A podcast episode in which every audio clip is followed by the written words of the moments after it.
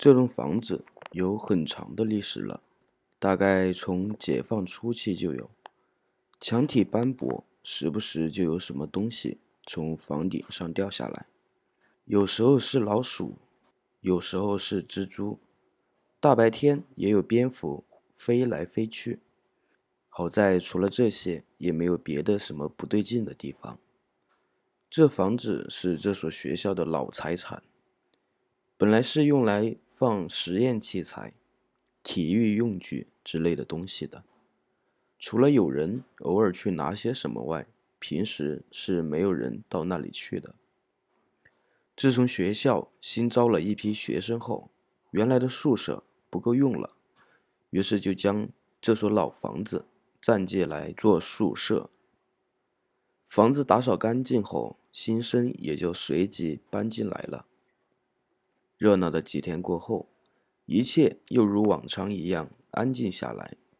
学生们每天匆匆的上课，这房子也按它原来的方式，一天天匆匆的老去。每天有条不紊的由喧闹到宁静，又由宁静到喧闹。由于这栋房子位置比较偏，好像也就特别的独立一点。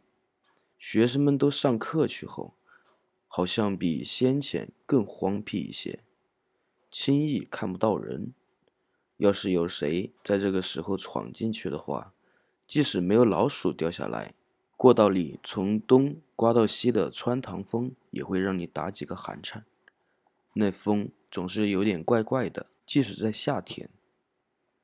晚上自习时间，楼梯口的那个房间，小几有些头疼，没去上自习。宿舍就剩他一个人了。其实这个时候，整栋楼也就只有他一个人了。穿堂风不停地刮着，在过道里呜呜作响。过道里灯光很暗，尽头谁忘收的一条裤子在幽暗中晃晃悠悠，像两条挣扎的腿。小几关好了门，坐在自己临窗的台灯下看书。窗户旁的墙上。挂了块大镜子，小姐抬头就能照见。门突然的就开了，卷进来一点尘土。小姐起身去把门关上，风竟然是很凉的，这可是夏天呢。小姐不禁的打了个寒颤。门关紧后，重新又回去看书。他隐隐的觉得有什么东西在房间里移动。回过头去看时，却什么也没有。于是仍旧看书，灯的光也有些暗，好像一下子变得不明了。小姐突然有些烦躁了，不自觉的抬头看了一下镜子。奇怪，镜子里好像有一个模糊不清的人影，白色的，一飘就不见了。小几有点惊恐的回过头寻找。可是仍然什么也没有，他觉得自己有点多心了，有些自嘲的笑笑，回到桌旁。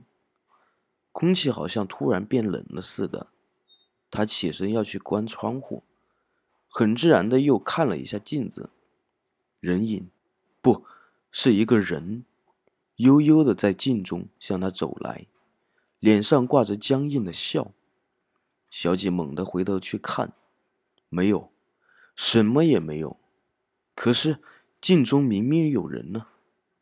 他简直不敢相信自己的眼睛，恐怖的感觉从头顶不停的冒出来，在整个房间里弥漫开去。镜子里的人不停的向他靠拢，飘飘忽忽的。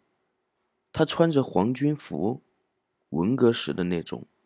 小姐的头痛起来，好像有什么东西蒙头盖下。喘不过气，小姐努力搜寻房中的每个角落，什么怪异的东西也没有。